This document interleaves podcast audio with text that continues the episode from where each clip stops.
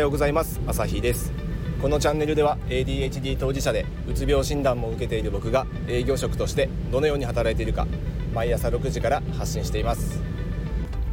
今日はちょっと疲れない働き方を考えてみようと思います。多くの日本人にとって、え週休2日、え月から金まで働いて、え土日休むっていうスタイルで、え生きている方が多いんじゃないかなと思います。もちろん職種職業によっては、まあ、週休2日じゃないところもあると思うし、まあ、週休2日にしても土日じゃないっていうねそういう働き方もあるとは思うんですけど、まあ、大多数の人はね月から金まで働いて土日休んでいると思います。でもちろん僕もそのパターンです。でこれ別にこの働き方はいいんですけど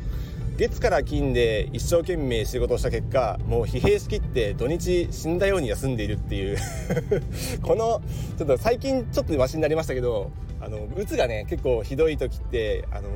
鞭打って仕事をしてるところがあるんでいや土日もうちょっと頑張ったら土日だっていうねこの金曜のこの嬉しさ。まあ、うつじゃなくても金曜日頑張れば次休みっていうねこのモチベーションは、まあ、悪くはないんですけど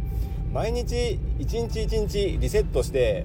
次の日の朝また全開状態で朝迎えられたらこっちの方が断然いいよなっていうふうに思いません？僕はちょっとそういうふうに感じまして毎日疲れをリセットできたら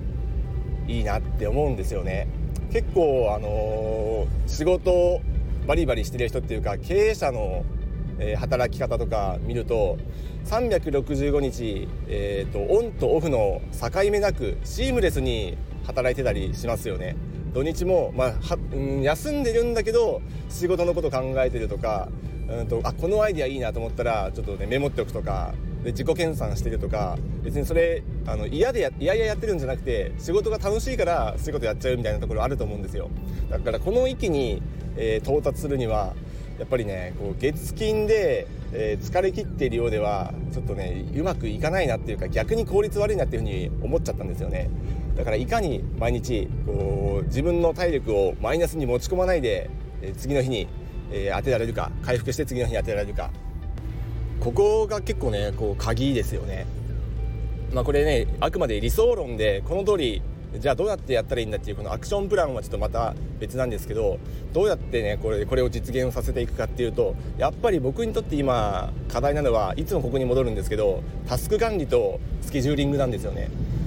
自分のあの体力のある限り 体力がある限りちょっとやっちゃうんですよ。仕事しちゃうんですよね。で仕事が別に嫌いじゃないからうんと努力してるっていうよりは夢中になってる状態なんで、まあ、決して悪いことではないんですけどそれによって成果も出てるんですけどそれで土日をちょっとねこう消費してるような生き方はいかがなものかと思ってるんで無理しないように自分にとってこう体力を余力を残したまんま、えー、夜迎えたいと思ってるんで体力があってもなくても初めに、えーと、決めたねスケジュールこれをうんと達成することができたらもうサクッとやめて、えーと、まったりしてるゆったりしてる この余力余裕を持ちたいなっていうところだからスケジュール管理をきっちりやっていきたいなというところなんですよ。はい、まあ、これをねこうここ数週間2週間ぐらい前からかなちょっと試行錯誤してあの実践してるんで、まあ、それもあるし、えー、とちょっとね繁忙期が過ぎ去ったっていうのもあって、まあ、外的要因もありながらちょっとうまくいってるっていうところもあるんですけど自分の行動自分の仕事をきっちりマネジメントして自分の体力を